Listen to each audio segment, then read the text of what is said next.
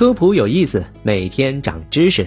今天我们来科普一些日常生活当中你经常做但对身体有害的玩手机姿势。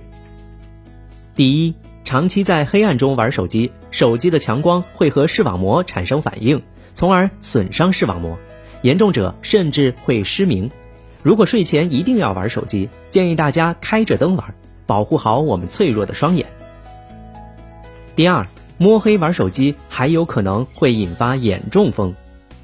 根据荔枝新闻二零一九年报道，陕西西安一男子经常熄灯之后玩手机，导致眼睛短暂失明，后来确诊为眼卒中，也就是眼中风。医生说，长时间玩手机是诱因，严重可致盲，而发病率最近几年呈年轻化趋势，每年能接诊将近二十例病人。眼中风就是视网膜中央动脉堵塞、高血压、高血脂症、动脉硬化等疾病是眼中风的基础病变。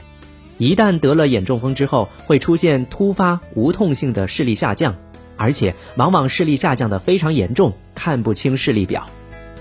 眼中风致盲率高，患者发病前可能会出现视力模糊、单眼视力丧失等情况，而眼中风救治要抓住黄金九十分钟。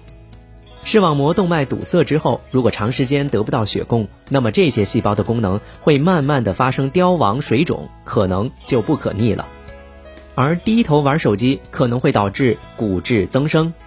河北医科大学第三医院足外科主任医师张凤琪表示，低头玩手机，后脑勺骨骼可能会因此而变异，长出新角。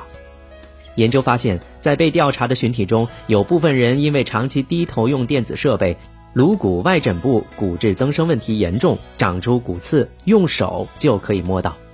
骨刺的实质是人体姿势引起的骨骼变异，会给我们的颈椎、背部甚至是头部带来疼痛感。